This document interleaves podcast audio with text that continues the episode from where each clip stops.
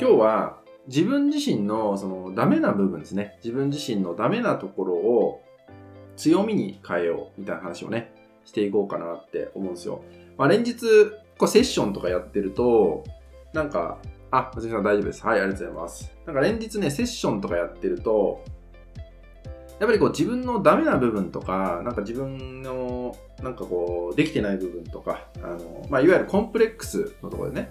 コンプレックスの部分とかをすごくこう、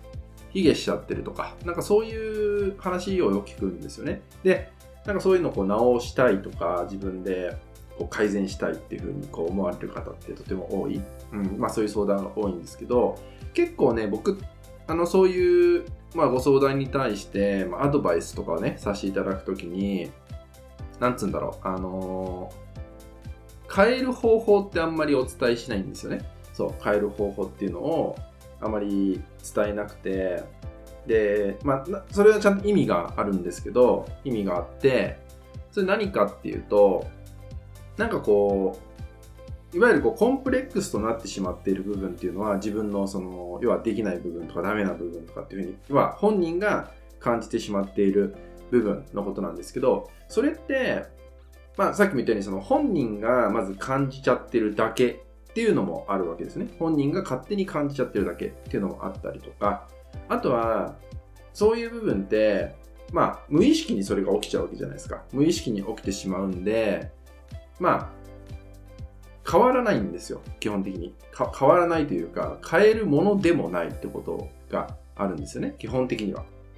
そう。なので、あの、逆にそういう、なんか自分の癖みたいな部分を変えようとして、なんか何かの方法を手に入れようとか、何か、えー、違う、そう、そうならないための自分でいようとかっていうふうにこうシフトするっていうのは、まあ、別人になってしまうってことなんですね？だから自分じゃない自分を演じる人生を歩むってことになっちゃうんで、まあ苦しいんですよ、それが。苦しくなるし、まあ自分らし、まあ自分らしさっていうのもちょっとど、どういうものなのかなっていうのもあるんですけど、まあその自分でまあ、入れなくなってしまう。つまり自分自身で入れなくなってしまうということが、まあ、起きてしまうわけですよ。そう。で、実は、その、人が悩むといった原因がそこに隠れてるんですね。そう。要は、自分じゃない自分を演じて、まあ、歩んでいくってことをするんで、苦しくなるんですね。そう。違和感がそこに出てくるんで、それによって、まあ、辛くなっちゃうとかね。そう。それによって悩みが増幅するみたいなことが生まれてしまうってことがあるわけです。はい。むつみさん、変えようと努力すればしんどくなりました。そうですよね。そう。なんかこう、直さなきゃとか、あの、まあ、簡単に、簡単に言えばネガティブだ、ネガティブ傾向な自分をポジティブにしなきゃっていうのって、まあ、要は真逆の自分になろうとするんで、まあ、しんどくなるんですよ。そう。違和感でしかないっていうことが起きちゃうんですよね。はい。え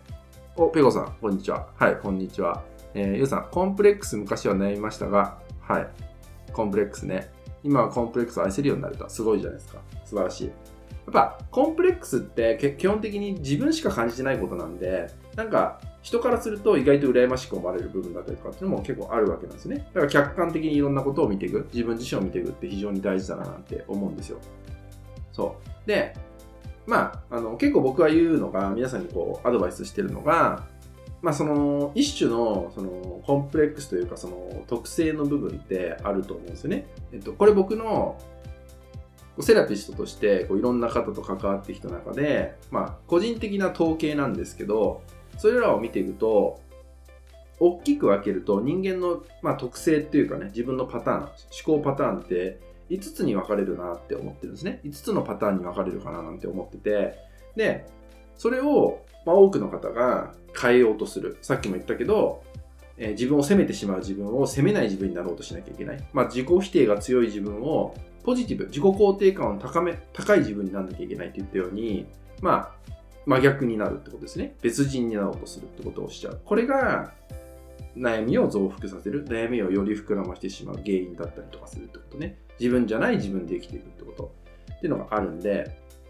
まあ、例えばゲームの世界とかで言うと、まあ、ちょっと女性の方が多いんでわかるかわかんないけど、まあ、ロールプレイングゲームとかやってるとね、そのいろんなジョブ、いろんな職業の、キャラクターがいるわけですね。魔法使いがいたりとか、戦士がいたりとか、武道家がいたりとかってあるわけじゃないですか。その時に、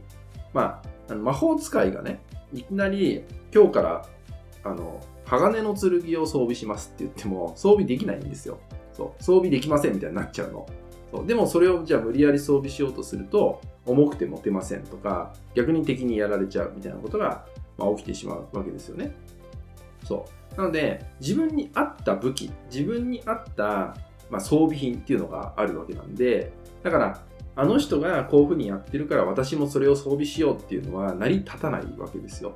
だからやっぱり自分を知っていくこととか自分を観察していくこと自己理解を深めていくことってまあ、重要かなって思うんですよね。そう。周りから自分を見ていくんじゃなくて、まず自分がどう感じて何を思ってるのかとか、その辺を、まあ、理解していく、知っていくっていうのが、まあ、すごく大切だなと思うし、これからもっともっとそういうのが求められるのかななんて思うんですよね。